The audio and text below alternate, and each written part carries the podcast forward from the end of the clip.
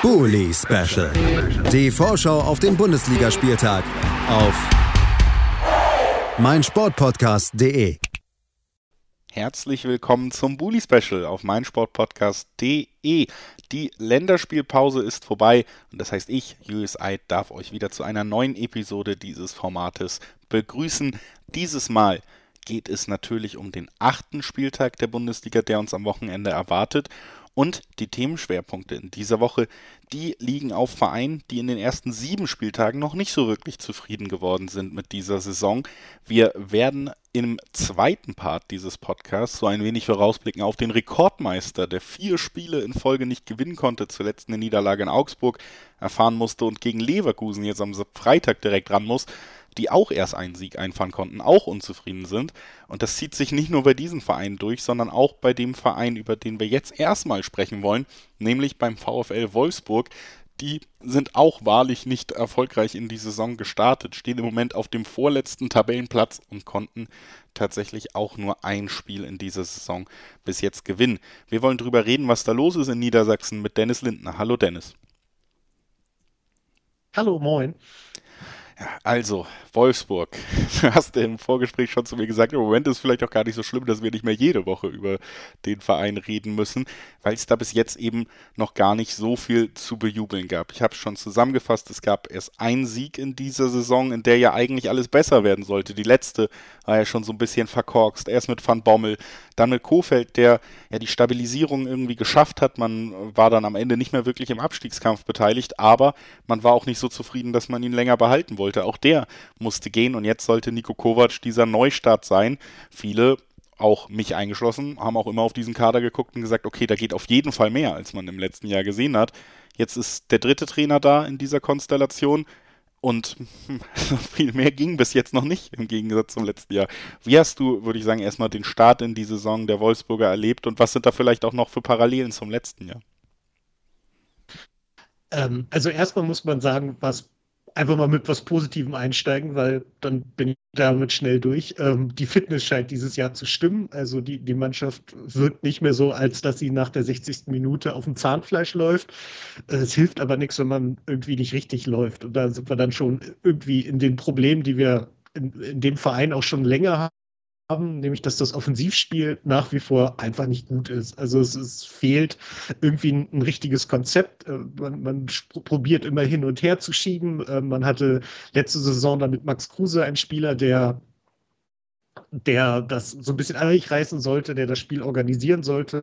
Den hat man jetzt dieses Jahr erst gar nicht gesehen. Dann hat man ihn gesehen, obwohl er also auch nicht wirklich über gespielt hat, sondern halt auch irgendwie sich mitgeschleppt hat. Und dann war irgendwann der Zeitpunkt erreicht, wo unser Trainer gesagt hat, nee, äh, wir setzen nicht mehr auf Max Kruse auf eine ganz merkwürdige Art, die mir halt auch nicht gefallen hat. Das wirkte alles sehr, sehr ähm, ja, so, so angefasst, angepisst von ihm. Ich weiß nicht genau, was da los war. Ich meine, ich kann ein bisschen verstehen, Nico Kovac, das ist, hört man immer wieder von seinen, seinen vorherigen Stationen, ist halt ein Trainer, der sehr auf Disziplin achtet und auf Fitness und äh, ja, das ist exakt das, wo Max Kruse nicht für steht. Dann, ähm, ich glaube, was halt auch nochmal so ein bisschen wahrscheinlich dazu beigetragen hat, ist die Kombination aus der Tatsache, dass es dem VfL gerade nicht so gut geht und man eher hinten rumkrebst und Max Kruse sich entscheidet, eine eigene YouTube-Serie über über sein Privatleben zu führen, das wirkte dann halt so wenig professionell und ich glaube, das war so in Summe äh, der Moment, wo man gesagt hat, okay, wir probieren es jetzt ohne ihn. Ähm, ich weiß nicht, ob man das so hart machen musste, dass man sagt,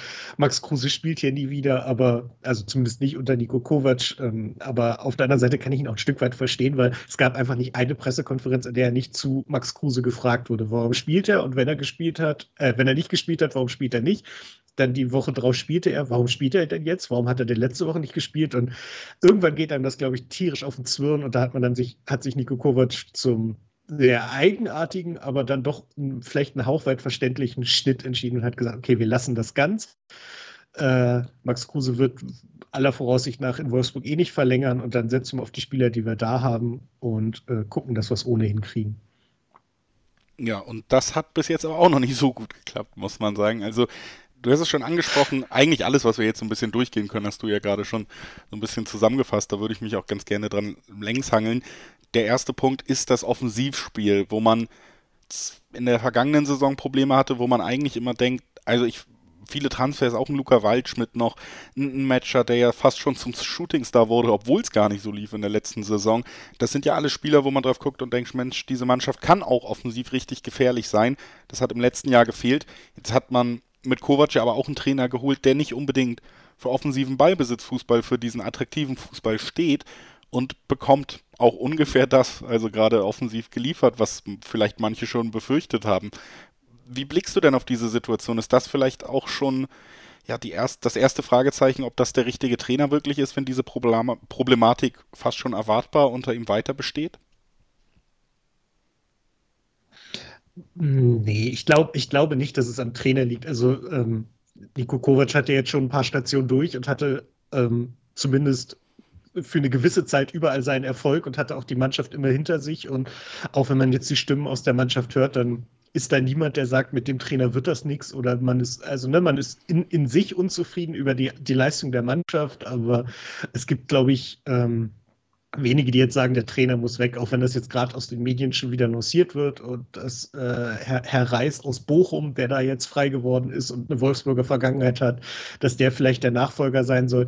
Das sehe ich eigentlich noch nicht so. Ich glaube, man kann Nico Kovac da ruhig vertrauen ähm, und irgendwie der, der, wird das schon auf die Kette kriegen, da bin ich mir relativ sicher. Es kommen jetzt ein paar verletzte Spieler auch wieder, äh, sodass man äh, erwarten kann, dass es da ein bisschen besser läuft. Aber insgesamt muss man dazu auch nochmal sagen, also ich will das nicht in Schutz nehmen, das ist schon ziemlich arm, was man mit dem Potenzial, das da vorne rumläuft, so wenig auf die Kette kriegt. Ähm, Spieler wie Luca Waldschmidt, die praktisch seit sie hier sind, ihrer Form hinterherlaufen. Äh, Maximilian Philipp, ähm, Patrick Wimmer ist jetzt wieder fit, der, der war so, so der Lichtblick aus den ersten Spielen. Da muss man mal gucken, ob man daraus nicht irgendwie irgendwas basteln kann. Jetzt ist Lukas Metscher von der Nationalmannschaft verletzt abgereist. Muss man mal gucken, ob der überhaupt spielen kann oder ob wir dann mit Ober Mamouche oder Luca Waldschmidt als einzige Spitze spielen können.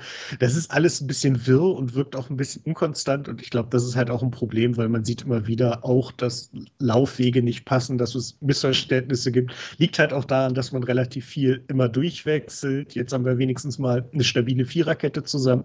Und äh, die steht ja auch halbwegs okay, das muss man ja sagen. Also es ist ja nicht so, dass wir in der Abwehr schwimmen, nach vorne fehlt halt und ich glaube, darauf kann man irgendwie aufbauen und ich traue das den, den, den Kovac-Brüdern noch zu, das den Kader einzubläuen.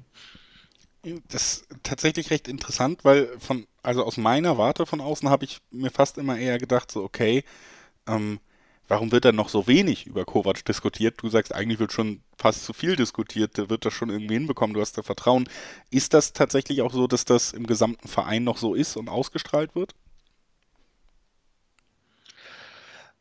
Äh, ja, das ist immer schwer, sowas zu sagen. Also, ne, es stellen sich gerade so viele hinter den Trainer, dass man schon ein schlechtes Gefühl hat, weil das ist kein so wahnsinnig gutes Zeichen, wenn alle sagen, wir diskutieren nicht über den Trainer. Ähm, ich bin aber halt kein Freund davon, Trainer zu früh zu feuern. Das war in den letzten Jahren bei uns immer ein Riesenproblem und ähm, normalerweise bin ich ein Freund davon, am Trainer festzuhalten, weil ähm, ja, es hat jetzt in den ersten Spielen nicht gut funktioniert, das stimmt, aber man hat sich ja insgesamt zusammen mit dem Trainer was überlegt und ich finde, das sollte man jetzt nicht nach sieben Spielen wegwerfen, zumal es offensichtlich auch so ist, dass intern äh, die, die, Stimmung nicht so schlecht ist. Also unter Van Bommel hat man ja so früh reagiert, weil halt äh, die Spieler gesagt haben, wir, wir sind nicht fit äh, und uns fehlen hier fehlt hier Grundsätzliches. Das funktioniert mit dem Trainer nicht. Ähm, das gab es bei Kofeld danach nicht. Da kam woanders her der Impuls, sich von ihm zu trennen. Und bei Kovac sehe ich es auch noch nicht, dass man sich deswegen von ihm trennen will. Und ich glaube, deswegen wäre es ganz gut, einfach am Trainer festzuhalten und ein bisschen Geduld zu haben, weil der Kader kann das. Der Kader ist mehr als gut genug dafür, um jetzt da rumzukrebsen. Also da, da steckt so viel Qualität drin, dass es, äh, es wird schon nach vorne gehen. Da bin ich eigentlich relativ optimistisch. Und das auch ohne Max Kruse. Das wirklich das weitere Thema. Auch das hast du ja schon gesagt, dass nicht nur ähm, ja, groß war, sondern eben auch wahnsinnig viel rund um Wolfsburg auch weiterhin diskutiert wird. Jetzt äh, scheint er sich verletzt zu haben im Training, wo er ja noch dabei ist, lustigerweise nach dieser sehr harschen Absage. Lass uns vielleicht noch so ein bisschen auf diese ähm, ja diese ganze Geschichte so ein bisschen gucken, weil für mich schon, ähm, können wir sagen, vor der Saison geht es ja dann langsam los mit den Managerspielplanungen. Da hat mich äh, ein Arbeitskollege, der nicht so im Fußball äh, drin ist, gefragt, hier Max Kruse, das ist doch ein guter, den habe ich noch vom letzten Jahr. Aber mit Kovac und so glaubst du, das passt? Und ich habe geschrieben, nee, den würde ich verkaufen, das wird nichts. Die passen absolut nicht zusammen. Und äh, das hat sich relativ schnell bewahrheitet. Wenn das für mich schon so offensichtlich zu sehen war, hätte man da vielleicht auch schon im Sommer irgendwie anders reagieren sollen? Aber, also da, da, kann ich auch nicht viel anderes sagen. Ich finde immer, äh, finde Leute inzwischen sehr lustig, die jetzt so, gerade auf Twitter hat man das immer mal wieder, dass man jetzt Leute sieht, die von sich aus so sagen, ja, ich wusste vorher, dass das mit Kovac und Kruse nicht passt, wo ich so denke, ach nein, das gibt's ja gar nicht. Wie bist du denn auf sowas gekommen? Ich hatte aber ein bisschen Hoffnung, muss ich sagen. Also ich bin halt auch so, dachte so, Gott, das, das wird kompliziert, äh, ist das Geringste. Aber ich dachte so, naja, ähm, der hat ja, also Nico Kovac hat ja jetzt auch ein bisschen Erfahrung in verschiedenen Ländern mit verschiedenen Spielerarten gemacht. So bei Eintracht Frankfurt hat er auch mit Kevin Prince Boateng gearbeitet, der halt auch da schon ein älterer Spieler war als, als der Rest, der halt so ein bisschen über dem Kader schwebt und so ein bisschen außen vor. Aber ähm, ich glaube, mit einem Spieler wie Max Kruse, ähm, das ist immer noch wie was ganz Eigenes. Also ich finde, das ist ein, ein, echt guter Typ, Max Kruse, der ähm, der, der, hat halt so seine absolute Berechtigung, ist ein genialer Spieler, aber es passt halt nicht zu so einem, ja, zu so einem Disziplinmenschen wie Nico Kovac. Das hätte man vorher sehen können und ich bin mir auch relativ sicher, dass es die Überlegungen gab, ihn zu verkaufen, aber es gab halt schlicht und ergreifend keine Angebote, die so sind, dass man sagen muss, äh, ja, das, das können wir machen, ohne jetzt vollkommen Dilemma dazustehen. Frage ist, ob es nicht doch besser gewesen wäre, da einmal, ich sag mal, in die Zitrone zu beißen und die gleich abzugeben. Ähm, jetzt besteht ja die Hoffnung, dass man ihn in der Winterpause nach, äh, in die USA abgeben kann, wo er dann in der Nähe von seinem Sohn äh, seine Karriere auslaufen lassen kann. Aber durch die Verletzung am Oberschenkel steht das jetzt auch wieder so ein bisschen in den Sternen, auch wenn er selbst auf Instagram sagt, macht euch keine Sorgen. Aber nun ja, ich weiß nicht, inwieweit mein Instagram ernst nehmen sollte, wenn es um sowas geht keine Ahnung. Also, wie gesagt, es ist jetzt keine Riesenüberraschung, dass es nicht funktioniert. Ich hätte es mir gewünscht, dass da so ein, dass sich da was ergibt, aber naja, im Endeffekt hat Nico Kovac ja, als er gesagt hat, er hat die Fähigkeiten wie Thomas Müller, hat man ja schon praktisch vorhersehen können, was dabei rauskommt. Und das hat er dann auch durchgezogen. Das ist äh, nämlich noch der andere Punkt, den ich an der Geschichte recht interessant finde. Auch Thomas Müller war ja so, als es bei Bayern nicht mehr ganz so gut lief, für Kovac ein bisschen der auserkorene Kandidat, um nochmal naja, wie sagt man es, Autorität herzustellen, zu zeigen, dass man als Trainer hier auch über allen äh, Personen in der Kabine steht und eben der ist, der den Ton angibt. Und du hast es auch schon so ein bisschen durchklingen lassen. Es war jetzt nicht wahnsinnig überraschend, dass die beiden nicht gut zusammenpassen und dass das wahrscheinlich keine Erfolgsgeschichte wird. Was mich schon überrascht hat, war, wie der Trainer dann auch, wie unsouverän er wirkte im Umgang damit. Man hatte ihn die letzten beiden Spieltage vor dieser Demission ja noch im Kader oder sogar auf dem Feld gesehen. Und dann war er nicht dabei, man wurde nach dem Spiel vom, vom Reporter gefragt, was ist da los? Und dann hat er ja richtig ausgeholt und du hast auch gesagt, wirkte auch ja, also nicht kalkuliert oder äh, kühl in seiner Analyse, sondern schon relativ äh, wütend, hat auch sehr, sehr klare Worte, die, glaube ich, auch gar nicht nötig gewesen wären in der Form, um zu sagen, nee, der wird erstmal nicht mehr Teil der Mannschaft sein. Wir haben uns dazu entschlossen. Das wäre eine andere Formulierung, als die, die er gewählt hat. Wie hast du denn diese, diesen Höhepunkt der Eskalation da nochmal ein bisschen wahrgenommen und wie fandest du eben auch Kovacs Rolle? Ich finde, da hat er sich tatsächlich, da wirkte er das erste Mal so, als wäre er doch schon ein bisschen angezählt. Äh, ja, das stimmt. Das, das wirkte wahnsinnig unsouverän. Halt auch, wie du sagst, diese, diese ganze Ausholen drumherum war nicht nötig. Ich fand, es war auch nicht nötig, ähm, da jetzt so, so, einen, so, so, einen klaren Strich zu ziehen und das in, in der Nachbesprechung eines Fußballspiels zu machen. Das fand ich irgendwie ein bisschen, bisschen doof. Das wirkte unsouverän und halt, ja, halt auch unkalkuliert. Man muss gucken. Also ich, ich weiß jetzt nicht, ich wüsste gerne mal, wie der, der Ablauf war. Also sprich, hat, hat Kovac diese Entscheidung getroffen und dann allen mitgeteilt, dass es so ist? Oder war es, wie es im Nachhinein dargestellt wurde, wirklich so, dass man sich gemeinsam dazu entschieden hat? Äh, ich weiß es nicht. Ich fand es, wie gesagt, sehr, sehr ungewöhnlich, sehr merkwürdig. Ähm, ich ich finde es ist auch kein besonders guter Stil, muss man leider wirklich sagen. Also einen, Spieler so auszuboten und so bloßzustellen, das finde ich schon ein bisschen daneben. Ich meine, er hat sich, wenigstens ist er nicht auf die dumme Idee gekommen, noch irgendwelche, ich sag mal, so dreckige Wäsche zu waschen, sondern er hat ja gesagt, wir haben uns jetzt entschieden, wir machen da was anderes und deswegen haben wir uns entschieden, nicht mehr mit Max Kruse zusammenzuarbeiten oder beziehungsweise nicht mehr als Spieler einzusetzen das war halbwegs okay. Also er hat jetzt nicht noch irgendwelche, weiß ich nicht, Disziplingeschichten oder sowas ausgegraben, sondern hat klar gesagt, wir, wir ziehen hier einen Strich, wir beenden das und dann ist gut. Äh, es wirkte nicht sehr souverän, es wirkte super improvisiert auch irgendwie und ich, ich weiß nicht, also mir hat es überhaupt gar nicht gefallen. Mir hätte es besser gefallen, wenn man das eleganter gemacht hätte. Dann lass uns jetzt doch noch gemeinsam vorausblicken auf den nächsten Spieltag. Am Samstag geht es zu Hause gegen Stuttgart. Und wir haben gesagt, erst ein Sieg in dieser Saison. Du würdest ganz gerne das nicht so früh Trainer entlassen werden. Dafür müssen, glaube ich, irgendwann noch diese Siege her. Im Moment steht man auf Platz 17. Jetzt eben gegen Stuttgart, die da auch eher im unteren Tabellendrittel unterwegs sind. Was erwartest du dir für ein Spiel? Ich glaube, richtig schön wird das nicht. Also das kann ich mir nicht vorstellen. Bei uns kommen, wie gesagt, ein paar äh, Verletzte wieder, oder zumindest Patrick Wimmer ist wieder da und auch äh, Jonas Wind sollte langsam wieder fit werden. Ich habe, glaube ich, schon wieder den falschen Vornamen gesagt. Das kriege ich nicht auf die Kette. Egal. Ähm, und da muss man mal gucken, wie sich da die Aufstellung ergibt. Äh, Lukas Metscher dagegen verletzt. Das heißt, in der Offensive ist es bei uns völlig unklar, wer da wo auflaufen wird. Da gibt es also viel, viel Auswahl. Ich hoffe, dass wir den, den VfB, der jetzt auch gerade nicht die souveränste Ausstrahlung hat, ähm, vielleicht ein bisschen mit reinziehen können, die Verunsicherung schnell nutzen, vielleicht früh ein Tor, daraus sollte man abzielen und dann aus der stabilen Abwehr vielleicht irgendwie nachlegen und gucken, dass man da irgendwie was hinkriegt. Also ich bin jetzt nicht allzu pessimistisch, aber auch nicht überragend optimistisch, weil warum sollte ich das sein? Aber vielleicht hat man ja die, die National- also der, die Länderspielpause genutzt, um ein bisschen äh, weiter zu arbeiten, vielleicht ein bisschen mehr Offensivform zu lernen und dann äh, zu zeigen, dass man äh, gewillt und motiviert ist, das schnell umzureißen. Äh, die Stimmung in der Mannschaft scheint immer noch gut zu sein, ähm, auch untereinander bezüglich des Trainers. Auch die Geschichte mit Max Kruse wird da relativ souverän genommen und äh, der ist auch noch voll dabei, wenn er jetzt nicht gerade verletzt ist. Sprich, der wird jetzt auch nicht irgendwie gemieden oder so, sondern da scheint die Stimmung innerhalb der Mannschaft ganz okay und äh, optimistisch zu sein. Und dann, äh, ja, bleibt uns ja nichts anderes übrig, als zu hoffen und zu gucken, wie es läuft, was man machen kann, wie man die Offensive da zusammenstellt. Das sind ja irgendwie so viereinhalb, fünf Positionen, die man da unterschiedlich besetzen kann. Da haben wir praktisch jede Variante durch und ähm, ich bin mir ich will einfach optimistisch genug sein zu denken, dass wir jetzt eine finden werden, die, die funktioniert und die für den VfB Stuttgart äh, reicht, um da die drei Punkte zu holen. Es wird Dann schwer genug. Gib uns das doch nochmal als konkreten Tipp. Was glaubst du, wie geht's aus?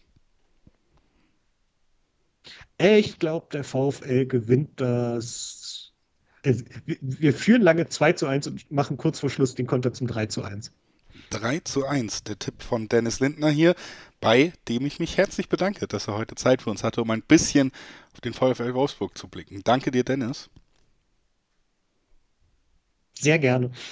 Und dann werden wir jetzt eine kleine Pause machen, dann auf den FC Bayern München blicken und auch da über den nächsten Trainer reden, denn so richtig läuft es unter Julian Nagelsmann im Moment nicht. Bis gleich, bleibt gerne dran. Herzlich willkommen zurück beim Bully Special auf meinsportpodcast.de. Eben gerade da haben wir über den VfL Wolfsburg gesprochen, was da so los ist, natürlich auch über Nico Kovac. Der war mal Bayern-Trainer und musste den Verein dann aber verlassen. Und jetzt wollen wir eben über diese Bayern reden. Erstens, weil sie am Freitagabend gegen Leverkusen für mich schon zumindest namentlich eigentlich das Topspiel des Spieltags bestreiten werden, aber auch, weil es da so langsam Diskussionsstoff gibt und äh, in welche Richtung das da geht und was das vielleicht auch für den anderen Bayern-Trainer, der, der jetzt im Amt ist, bedeutet, Julian Nagelsmann. Das wollen wir besprechen mit Manuel Behlert von 90 Plus. Hallo Manu. Ja, servus. Ja, sagt er zuerst. Schön, dass du da bist. Ähm, genau, also bei den Bayern ja eine sehr ungewohnte Situation. Deswegen, äh, auch wenn wir wir versuchen hier immer verschiedene Schwerpunkte zu setzen, nicht nur die Top-Vereine zu besprechen. So langsam wurde es bei den Bayern jetzt höchste Zeit, denn vier Spiele ohne Sieg in der Liga, drei Unentschieden und eine Niederlage zuletzt dann auch noch gegen Augsburg, also einen vermeintlich deutlich unterlegenen Gegner. Das ist für Bayern-Verhältnisse nicht nur ja ein überraschend schwacher Saisonstart, sondern fast schon historisch schwach im Moment in der Bundesliga. Und äh, da gibt es natürlich verschiedene Sachen, die jetzt auch diskutiert werden und das würde ich gerne mit dir in so kleinen Rückblicken mal so ein bisschen durchgehen. Der Bundesliga-Start war ja eigentlich super vielversprechend. Wir hatten ein furioses Spiel im Supercup, wir hatten 7-0-Sieg gegen Bochum, gegen Wolfsburg hat man sich auch gut geschlagen, aber vor allen Dingen auch der Auftakt gegen Frankfurt, der war ja ähnlich furios. Sechs Tore, also in den ersten vier Pflichtspielen, sagen wir mal, den Supercup dazu zielen, drei Spiele, wo man mindestens fünf Tore erzielt hat. Eigentlich hat man da schon die Diskussion um Lewandowski komplett beendet, gesagt, nein, das ist jetzt sogar noch viel besser mit dieser Flexibilität und mit Manet da vorne drin, was man für eine Auswahl hat.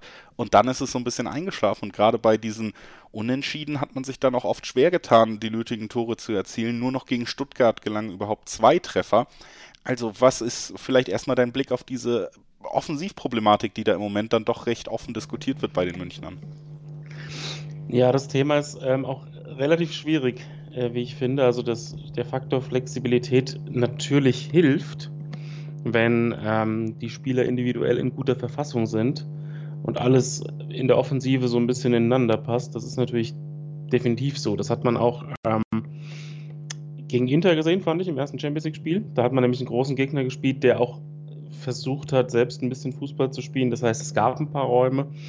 Und gerade dann sind die, sind die Offensivspieler natürlich mit ihrer Flexibilität, mit, ihren, äh, mit ihrer Rotiererei in der Offensive schon ähm, auf einem extrem hohen Niveau, auch gegen Barca in der, in der, in der kurzen Phase, wo es bei Bayern äh, so richtig gut funktioniert hat, hat man das gesehen. In der Bundesliga fand ich das Problem, also es waren eigentlich zwei Probleme jetzt in dieser ähm, Serie an Spielen, die nicht gewonnen werden konnten. Also einerseits gab es individuellen Leistungsabfall bei dem einen oder anderen. Ähm, gerade Manet, der eigentlich ganz gut in die Saison kam und jetzt ähm, wirklich sehr schwach in Form ist, ähm, ist da ein Faktor auch sehr Gnabry, wo im Moment fast gar nichts geht. Dann hatten wir noch die Command-Verletzung, der vorher ähm, auch sehr gut unterwegs war. Musiala hatte sich eine kleine Blessur zwischendurch eingefangen und ähm, das gab dann insgesamt so eine Gemengelage, die ein bisschen schwierig war. Also das heißt, in den Spielen waren ja trotzdem noch Chancen da. Es waren aber relativ viele Halbchancen, äh, wo man einfach dann mal, man hat geschossen und man hat einfach mal dann äh, auf dem Flügel gedoppelt und hat dann versucht, einen Ball in die Mitte zu spielen, wo dann aber vielleicht eben genau dieser Neuner gefehlt hat. Andererseits kann man auch argumentieren, wenn ähm, die Form der einzelnen Spieler besser gewesen wäre, hätten sie die meisten Spiele davon trotzdem gewonnen. Also ich hatte auch das äh, ja, zweifelhafte Vergnügen, zwei davon live im Stadion miterleben zu können. Ähm, gerade gegen Gladbach. Keine, also als diese, als diese ähm, Negativserie in Anführungszeichen anfing, konnte keiner verstehen, warum dieses Spiel nicht gewonnen wurde. Also das, das hat schon ähm, alles so seine zwei Seiten. Also es gibt viele Chancen, aber viele Chancen sind auch nicht ideal vorbereitet, sodass man jetzt nicht in eine perfekte Abschlussposition kommt. Ähm, und wenn man in eine solche kommt, dann werden die Chancen im Moment liegen gelassen. Also mit einem Neuner würde es vielleicht ein bisschen anders aussehen, mit einem echten, klassischen. Aber man würde natürlich auch die Flexibilität ein bisschen einbüßen, die, wenn alles wieder formtechnisch ähm, ja, in die Reihe kommt, natürlich Gold wert sein kann. Jetzt muss natürlich abgewartet werden, wie schnell das passiert und ob das überhaupt passiert in den nächsten Wochen die absolute Topform, die man da dann vielleicht benötigt, hast du ja auch angesprochen, das ist eben ja vielleicht äh, gerade auch im, im absoluten Top-Bereichen des Fußballs ja doch immer zu beobachten, dass selbst absolute Spitzenmannschaften diese Formeinbrüche immer mal wieder haben. Oder sagen wir so, es gibt immer Phasen in der Saison, wo der beste Fußball gespielt wird, aber wirklich über eine Saison brillanten Fußball, das sieht man ganz, ganz selten bei ganz wenigen Mannschaften. Und ähm, vielleicht Bayern ja jetzt auch gerade in so einer Phase, da hilft dann eben dieser eine Spieler, auf den man sich verlassen kann. Das war in der Vergangenheit immer Lewandowski. Jetzt hat man sich ja nicht nur dazu entschieden, eben nicht mit ihm zu verlängern, beziehungsweise naja, zumindest hört man viele Geschichten, dass man damit so lange gewartet hat, dass es schwerer wurde und am Ende nicht geklappt hat. Auf der anderen Seite hat man sich auch entschieden zu sagen, wir brauchen eigentlich keinen Ersatz. Jetzt wird immer mal wieder vorgebracht, auch von Julian Nagelsmann, dass man ja einen Mittelstürmer hat mit Schupomotting auf der Bank, aber auf den setzt man weiterhin nicht und ich glaube, das ist auch gar nicht äh, so kritisch zu sehen, wenn man mal die Vermutung in den Raum stellt, der ist schon weit von Lewandowskis weg, äh, ja, Qualität weg und eben dieser Gewissheit eigentlich, dass man da einen Spieler hat, der im wichtigen Moment das Tor erzielt. Dieses Gebaren auf dem Transfermarkt, dass man sich da wirklich auch ja, bewusst dagegen entschieden hat, wird jetzt immer mehr kritisiert. Würdest du da in diese Kritik mit einsteigen? Ähm, das ist relativ schwer zu beurteilen, weil Bayern in diesem Sommer ähm, schon einige Veränderungen im Kader vorgenommen hat. Na gut, man kann argumentieren, ähm, dass die Ausgaben im Endeffekt durch die vielen Einnahmen, die man auch erzielt hat, nicht ganz so hoch waren. Aber ich sehe jetzt einfach nicht, dass der perfekte Kandidat ähm, auf dem Markt gewesen wäre. Also das ist, glaube ich, der, der zentrale Punkt bei Bayern in diesem Sommer. Ich glaube, sie hätten schon versucht, einen, einen Mittelstürmer zu verpflichten, wenn sie der Überzeugung gewesen wären, dass ein bezahlbarer Spieler auf dem Markt gewesen wäre, der der Mannschaft extrem weiterhilft. Ähm, dass man dann nach einem Lewandowski-Abgang aber nicht irgendwie 50 bis 60 Millionen Euro bezahlt für einen Spieler, der eher der 1B-Kategorie zuzuordnen ist und oder der nicht ähm, zu den eigenen Vorstellungen passt oder von dem man nicht hundertprozentig überzeugt ist, das kann ich nicht kritisieren, auf gar keinen Fall. Ähm, die Frage wird jetzt nur sein, gibt es diesen Spieler im Winter auf dem Markt? Natürlich nicht, weil der Wintermarkt, das wissen wir alle, der ist extrem kompliziert. Ähm, die Frage ist jetzt schon, wie man das strategisch für die nächste Saison vorbereitet. Ähm, Harry Kane wird ja häufig genannt, ist ähm, aus meiner persönlichen Sicht aber nicht ideal. Also über die Qualität brauchen wir nicht reden, aber ähm, das ist ein Spieler, der dann auch schon über 30 ist und ähm, trotz eines Jahres Restvertrag bei Tottenham extrem teuer wird. Also das wird ein Paket mit mindestens 180 Millionen Euro, wenn man das Gehalt mit einberechnet. Und ähm, da muss man sich vielleicht jetzt schon Gedanken machen, ähm, welche Spielertypen es gibt, welche Kandidaten es gibt, die für nächsten Sommer interessant werden können. Also um die Frage zu beantworten, ich würde es jetzt nicht unbedingt kritisieren, dass man den Schritt so gegangen ist, wie man ihn geht. Ähm, aber ob das auf Dauer die Lösung ist, ähm, ich denke, Chupomoting wird nach der Saison auch nicht mehr dem Kader angehören. Dementsprechend hat man da sowieso Raum, ähm, um, um was zu machen. Und es muss ja nicht der absolute Weltklasse-Stürmer Nummer 1 sein, sondern jemand eben, wie du schon sagtest, auf den man sich verlassen kann, der, der verlässlich Tore schießt und der vielleicht auch noch ähm, Entwicklungspotenzial hat. Also vielleicht nicht in der Kategorie fertiger Spieler schauen, sondern in der Kategorie, na, was gibt es so die drei, an Spielern, die 23, 24, 25 Jahre alt sind. Einen vermeintlichen Spieler mit Entwicklungspotenzial, einen vermeintlichen Stürmer hat man ja im Sommer auch geholt für gar nicht so wenig Geld dafür, dass der Name noch nicht vielen bekannt war, nämlich Matthias Thiel, hat auch schon in der Bundesliga getroffen. Glaubst du, der könnte vielleicht auch schon zeitnah da mehr Spielzeit bekommen, weil eben diese Problematik herrscht? Oder ist das wirklich dieses Investment in die Zukunft oder wird man ganz vorsichtig rangehen, was die Spielzeit angeht? Eine Mischung aus beiden. Also gegen Stuttgart hatte er beispielsweise in der Startelf, ähm, ist, ist er in der Startelf gestanden und hat, ähm, war in der ersten Halbzeit der beste Offensivspieler. Also ähm, es ist jetzt nicht so, dass, dass er ähm, noch meilenweit von der Mannschaft entfernt ist. Also hat er im Pokal klar gegen Drittligisten ähm, ein herausragendes Tor geschossen, hat dann gegen Stuttgart in seinem ersten Bundesliga-Start auch getroffen.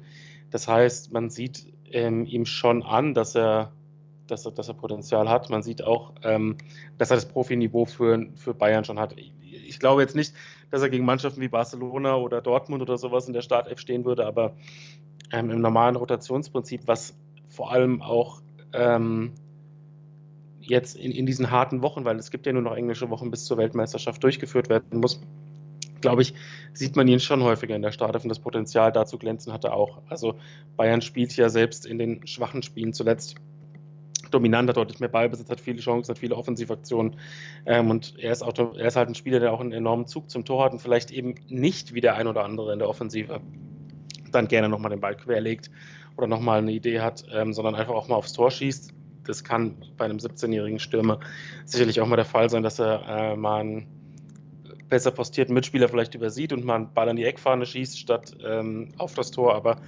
diese Unbekümmertheit ist vielleicht genau das Richtige. Also man sieht es ja auch dann teilweise bei anderen Teams, wenn jetzt bei Dortmund ein Mokoko auf den Platz kommt, der auch einfach, ja, wie sagt man so schön, der scheißt sich nichts, der kommt dann rein und sorgt einfach nochmal für Betrieb und für Unruhe und ist schwer zu greifen. Und genau solche Spielertypen können dann auch den Unterschied machen, sei es jetzt durch, ein, durch eine Abschlussaktion oder einfach durch einen Laufweg oder durch ein Dribbling, wo man vielleicht sogar hängen bleibt, aber der Ball zufällig noch zu jemand anderem kommt. Also ich denke schon, dass wir den in den nächsten Wochen häufiger sehen werden und auf jeden Fall, dass er auch das Potenzial hat, ähm, regelmäßig zu spielen, regelmäßig gute Leistungen zu bringen. Also dafür wurde er geholt und da scheint das Scouting sehr gut funktioniert zu haben, wenn man so die ersten Eindrücke sieht. Lass uns mal von dieser Offensivproblematik nochmal einen Schritt weitergehen, vielleicht ein bisschen allgemeiner drauf blicken, was man bei den Münchnern beobachten konnte und was ich ganz spannend fand, war, ich glaube, das zweite Unentschieden in der Liga, nachdem man ja eigentlich noch sehr gut gestartet war. Da war Thomas Müller im Interview nach dem Spiel schon sehr angefressen. Es war vor dem Champions League-Spiel gegen Barca und hat er auch so ein bisschen angedeutet, gut, das hilft ja nichts, dass Champions League ist, wir müssen uns auch auf die Liga weiter konzentrieren. Ähm, in der Champions League ist man bis jetzt standesgemäß unterwegs. Gegen Barca vielleicht nicht das beste Spiel, aber am Ende den eigenen Erwartungen gerecht geworden mit dem Ergebnis. Gegen Inter, du hast es angesprochen, finde ich ein sehr starker Auftritt.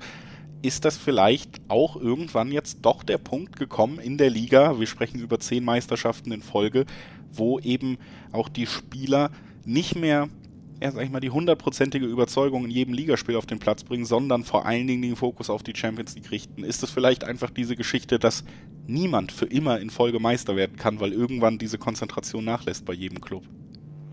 Wenn man die letzten Wochen so sieht, ähm, dann drängt sich der Eindruck natürlich auf. Ähm, das ist zweifelsohne so. Ich kann natürlich nicht in die Köpfe der Spieler reingucken. Das ist ähm, schwierig zu, zu bewerten von außen, aber ähm, man hatte schon den Eindruck, gerade auch, wenn man die Spiele im Stadion gesehen hat, also Gladbach würde ich ja sogar rausnehmen, weil das sogar in Sachen Einsatz, Wille, Kampf, ähm, Arbeit gegen den Ball eigentlich absolut vorbildlich war. Da, da, wurde halt einmal am Ball vorbeigetreten, da gab es das Gegentor. Und ansonsten 90 Minuten Powerplay. Aber gerade gegen Augsburg hat man schon in manchen Situationen gesehen, dass das so, so absolut untypische Unkonzentriertheiten waren. Also so ein Alfonso Davis, der zwar noch seine Sprints gewinnt, aber dann einfach sechs, sieben Fehlpässe spielt, wo, wo, wo er völlig ähm, unbedrängt war. Wenn man dann sieht, ähm, dass es dann Diskussionen auf dem Platz gibt und dass dann ähm, in der Offensive ähm, teilweise Laufwege nicht durchgezogen werden oder sowas, dann drängt, einem, drängt sich der Verdacht schon auf. Die Frage ist natürlich jetzt, ob das nur so eine Phase zwischendurch ist, weil man denkt, naja gut, wir haben eine extrem lange Saison und wir gucken mal, ob wir die Bundesliga so nebenbei mitnehmen können. Können sie offensichtlich nicht. Ähm, heißt, jetzt in der heißen Phase wird sich das nochmal ähm, deutlicher manifestieren, wobei in der Champions League natürlich jetzt nicht die beiden Highlight-Spiele anstehen. Jetzt geht es zweimal gegen Pilsen, in der Liga dafür gegen ähm, Leverkusen, Dortmund und Freiburg. Das heißt, vielleicht dreht sich das Ganze jetzt auch wieder so ein bisschen. Ähm, aber wie du schon vorhin gesagt hast, es kann keine Mannschaft ähm, 50 Spiele auf Top-Niveau absolvieren. Und vielleicht fehlt Bayern im Moment auch formtechnisch und was, den, was die hundertprozentige Fokussierung angeht, eben dieser letzte Prozentpunkt, um eben mit etwas weniger ähm, die drei Punkte einzufahren. Jetzt wird man sehen. Klar, es war jetzt keine leichte Vorbereitung. Bayern spielt schon am Freitag wieder. Die Nationalspieler kamen Mittwoch zurück, die meisten. Ähm, das heißt, da gibt es zwei Trainingseinheiten vom Leverkusen-Spiel. Also viel machen konnte man jetzt nicht. Das heißt, da wird es gerade ähm, umso mehr ähm, auf diese, diese Fokussierung, auf die Einstellung ankommen. Und ja, schauen wir mal. Also ich bin ähm, wie immer optimistisch, dass es jetzt in den nächsten Wochen eine Besserung gibt. Ähm, aber man kann natürlich auch, gerade wenn das jetzt gegen Leverkusen, nur mal das Beispiel, früher Rückstand, vergibt es drei Großchancen, dann ähm, kann das natürlich auch wieder eine zähe Angelegenheit werden. Dann wird der Druck natürlich größer, sowohl auf die Mannschaft als auch auf den Trainer lass uns die Überleitung doch nochmal direkt mitnehmen, bevor wir dann wirklich auch über das anstehende Spiel reden. Der Trainer Julian Nagelsmann, das ist so ein bisschen die Bürde dieses Amtes. Bei vielen anderen Vereinen wäre es wahrscheinlich noch nicht so weit, aber vier Spiele ohne Sieg in der Liga, ja so ein bisschen die Auftritte dann auch nicht mehr so gut gewesen. Du hast auch über Fokussierung geredet, kann man natürlich auch immer anbringen. Das ist auch der Job des Trainers, die Spieler immer richtig einzustellen oder zumindest teilweise. Wir wissen, glaube ich, dass es nicht nur der Trainer bringen kann, aber Teil dieser Diskussion ist er dann immer recht schnell und bei den Münchnern noch viel schneller. Und so langsam wird es ja ein bisschen unruhiger auch, das spürt man dann schon. Vielleicht noch ruhiger als bei anderen Bayern-Trainern in der Vergangenheit. Liegt vielleicht auch an dem Preis, den man für ihn bezahlt hat. Aber die ersten Nachrichten gingen ja rum, dass es da vielleicht doch etwas knirschen könnte, dass man über seine Outfits auf einmal dann doch äh, diskutiert in gewissen Bereichen der Medien. Aber vor allen Dingen auch gab es die Geschichte, dass man gehört hat, gut, ähm, Joshua Kimmich wollte nicht auf Rechtsverteidigerposition zurückweichen, deswegen musste Stanisic noch eingewechselt werden. Äh, also so Sachen, dass man sich da vielleicht dem Trainer widersetzt hat. Und das ist ja eine Geschichte, wo man bei den Bayern schnell hellhörig wird, weil die Kabine gespickt mit diesen top motivierten Topstars, mit, dieser, mit diesem Siegerwillen, hätte schon einige Trainer auch wirklich dann deutlich ihren Job gekostet, wenn sie nicht mehr wirklich davon überzeugt waren, dass er sie ans Ziel bringen kann. Wie ist da deine Einschätzung generell zur Causa Nagelsmann gerade? Ähm, ich glaube, dass auf jeden Fall was äh, ein Funken Wahrheit immer dran ist. Also man hört das auch tatsächlich von mehreren Seiten, dass es ähm, intern nicht zu 100 Prozent stimmt. Das hatte man beim FC Bayern in den letzten Jahren häufig, so dass man langsam auch mal die Frage stellen muss, ähm, wer da in der Kabine genau das Problem ist. Ähm, es soll auch der Fall gewesen sein, dass Robert Lewandowski da einer derjenigen war, die in der letzten Saison schon ein bisschen mehr Kritik an Herrn Nagelsmann geübt haben.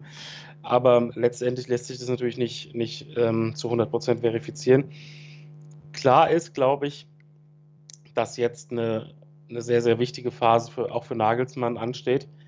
Ähm, wie du schon gesagt hast, Bayern hat viel Ablöse für ihn bezahlt, hat ihm einen Fünfjahresvertrag gegeben, was für einen Trainer absolut ungewöhnlich ist. Das heißt, jeder im Club ist überzeugt, dass er die nächsten Jahre, wo auch wieder eine Veränderung stattfinden wird, weil ja viele Schlüsselspieler jetzt in ein Alter kommen, wo man langsam darüber nachdenken muss, verlängert man nochmal oder wann, wann, ist, wann ist vielleicht Schluss? Wann gibt es die Wachablösung vielleicht auch auf der Position? Muss man, muss man alles moderieren? Ist für einen jungen Trainer, der noch nicht so im Fokus stand, man hat jetzt bei Hoffenheim und Leipzig äh, trainiert, ist es sehr, sehr schwierig, aber er muss natürlich dann auch zeigen, dass er sich da jetzt anpassen kann. Also die Pressekonferenz nach Augsburg, äh, die wirkte schon bedrückend, weil er ähm, rat- und ideenlos wirkte. Ich weiß nicht, ob es war oder ob es eher so ein, ja, so ein, so ein, so ein Rauslassen des eigenen Frustes war. Ähm, weiß nicht, wie viel da jetzt tiefer steckte. Ähm, aber klar, er wird sich jetzt in den letzten zwei Wochen Gedanken gemacht haben. Ich, ähm, es war auch in den Medien zu vernehmen, dass es viele Gespräche intern zwischen den Verantwortlichen gab, dass, es, dass eine, eine Analyse der Krise durchgeführt wurde. Und jetzt geht es halt in den nächsten Wochen, wo du kaum trainieren kannst, sondern einfach nur Spiel, Spiel, Spiel, Spiel, Spiel hast, geht es darum, dass es auf dem Platz gezeigt wird. Also wenn die Mannschaft ähm, komplett gegen den Trainer spielt, dann werden wir das, glaube ich, in den nächsten Wochen sehen, weil das Potenzial ist ja da, einfach auch die nächsten Spiele zu gewinnen. Und ich glaube, gegen Teams wie Leverkusen, Dortmund und Co. ist die Motivation der Mannschaft auch hoch, aber da wird es dann halt eben darauf ankommen, wie, wie spielt die Mannschaft eben gegen diese individuell unterlegenen, deutlich unterlegenen Teams. Ähm, es wird spannend. Also generell das, das Thema Outfits, um das nochmal ganz kurz anzureißen, ähm, da war ja teilweise irgendwas zu lesen von wegen, ähm, Fußball ist keine Show, soll aus den Spielerkreisen ähm, nach außen gedrungen sein. Ähm, also wenn der Fußball was ist, dann auf jeden Fall Show. Also das finde ich ein bisschen, ähm, ein bisschen albern, aber generell ja. Ähm, also ich bin weiterhin davon oder ich hoffe weiterhin, dass ähm, die Zusammenarbeit noch über einen längeren Zeitraum weitergeht, weil ich ihn fachlich ähm, für einen extrem guten Trainer halte. Das alleine reicht aber eben, das wissen wir aus verschiedenen Beispielen, nicht aus, um eine Top-Mannschaft über einen längeren Zeitraum zu Top-Leistungen zu führen.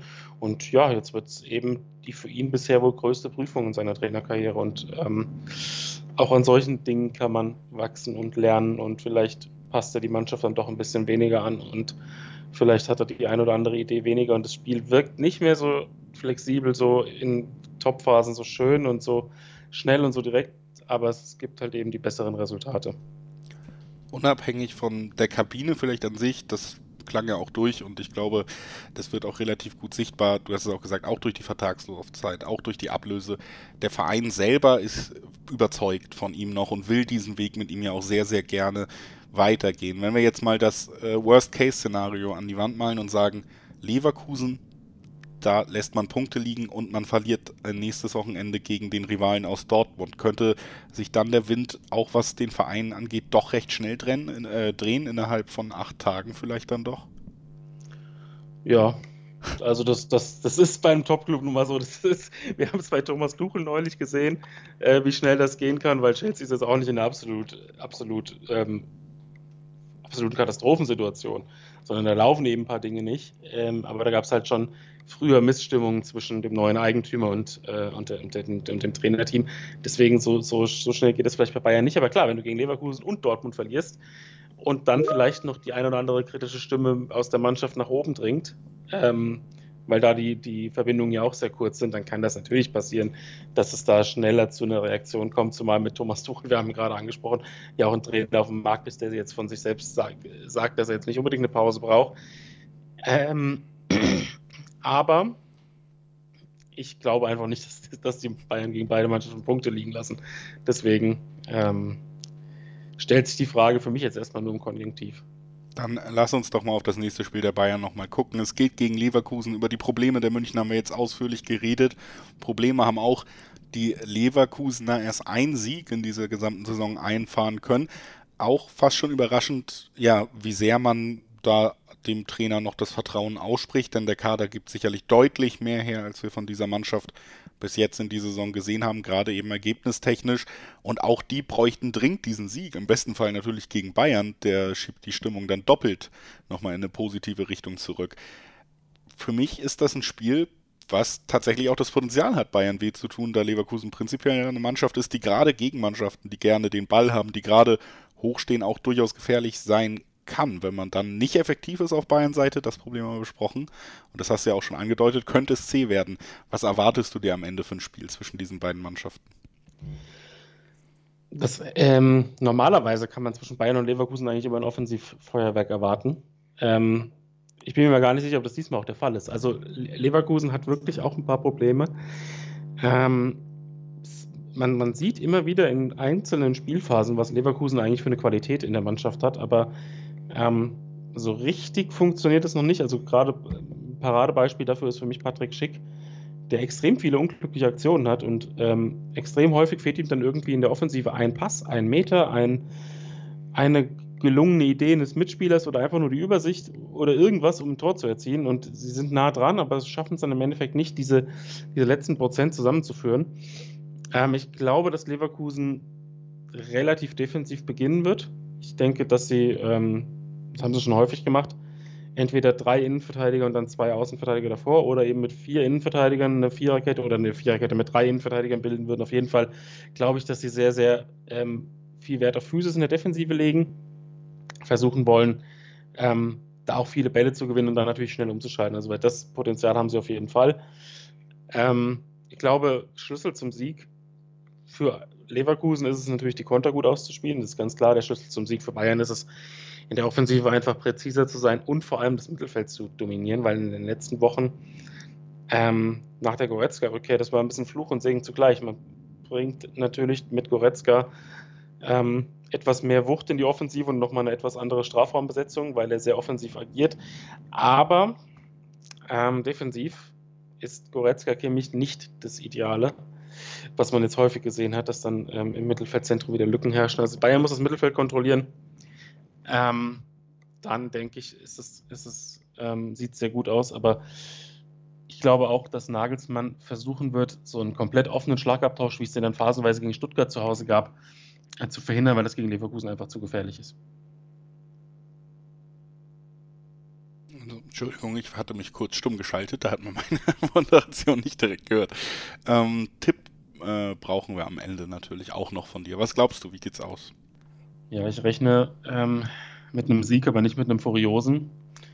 Ich würde ähm, nach aktuellem Stand, ich weiß noch nicht, wie es im Personal aussieht, weil die Pressekonferenz noch kommt, aber so wie ich jetzt informiert bin, fehlt Koman noch. Ja, 2-1 Bayern. Es wird, es, wird kein, es wird kein Spektakel, aber es wird ein Heimsieg.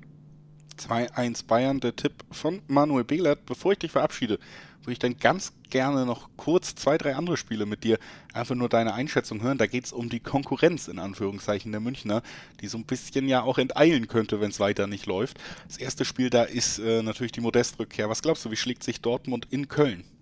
Unentschieden. Ähm, Dortmund hat ein paar personelle Probleme. Das zieht sich schon wieder durch die ganze Saison.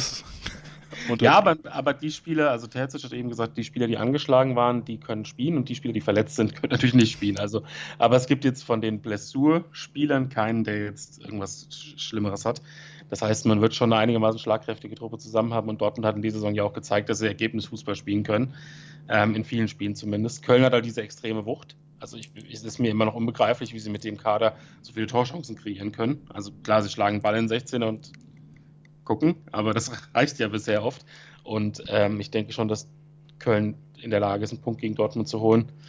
Ähm, wenn sich die individuelle Klasse von Dortmund durchsetzt, ja, dann, dann ähm, ist das so, aber Köln ist auf jeden Fall ein Punkt zuzutrauen. Da würde ich, wenn ich jetzt ein Ergebnis tippen müsste, auf 1 zu 1 oder 2 zu 2 gehen. Okay, also Dortmund ist Konkurrent und dann natürlich äh, noch Freiburg in Mainz, äh, gegen Mainz in Freiburg.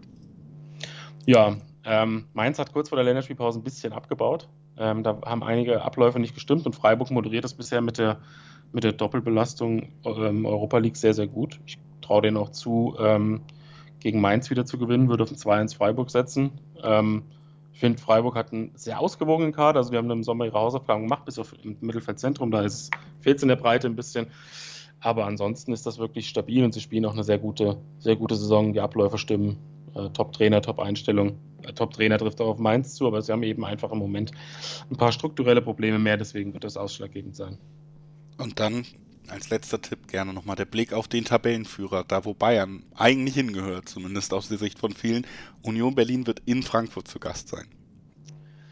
Ja, das ist ein, ähm, das ist ein heißes Duell. Ähm, ich glaube, Frankfurt hat in der Bundesliga bisher noch nicht am Optimum gespielt, aber schon sehr viele gute Momente gezeigt. Ähm, haben auch einen Top-Kader und Frankfurt hat auch die Wucht tatsächlich, um, um Union ähm, vor Probleme zu stellen. Also Union ist ja, spielt ja mit der Fünferkette und steht sehr, sehr defensiv ähm, kompakt, hat aber in der Offensive halt eben dann die, die Möglichkeit mit Becker und äh, Siebert sehr schnell umzuschalten und war einfach die perfekte Mischung aus Wucht und ähm, Geschwindigkeit.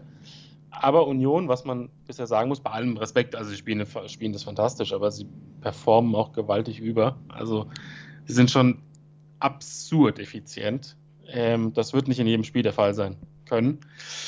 Und Frankfurt hat eben gerade auch von der Bank in der Offensive so viel Potenzial, dass ich tatsächlich glaube, dass Union die erste Saisonniederlage hinnehmen muss und würde auf ein 1 zu 0 für Frankfurt tippen. Das also die Tipps von Manuel Behlert hinten raus. Noch zur Konkurrenz von den Bayern. Über die Bayern haben wir ausführlich gesprochen und äh, das hat mir sehr viel Freude bereitet, war sehr interessant. Vielen Dank für deine Zeit, Manu. Ja, gerne. Und äh, wir, liebe Hörerinnen und Hörer, verabschieden uns ins Fußballwochenende. Der achte Spieltag der Bundesliga-Saison steht an. Ich wünsche euch, dass ihr ein schönes Fußballwochenende habt, dass es euch und allen, die euch wichtig sind, gut geht und äh, versucht, gute Menschen zu sein. Ciao. Bully Special.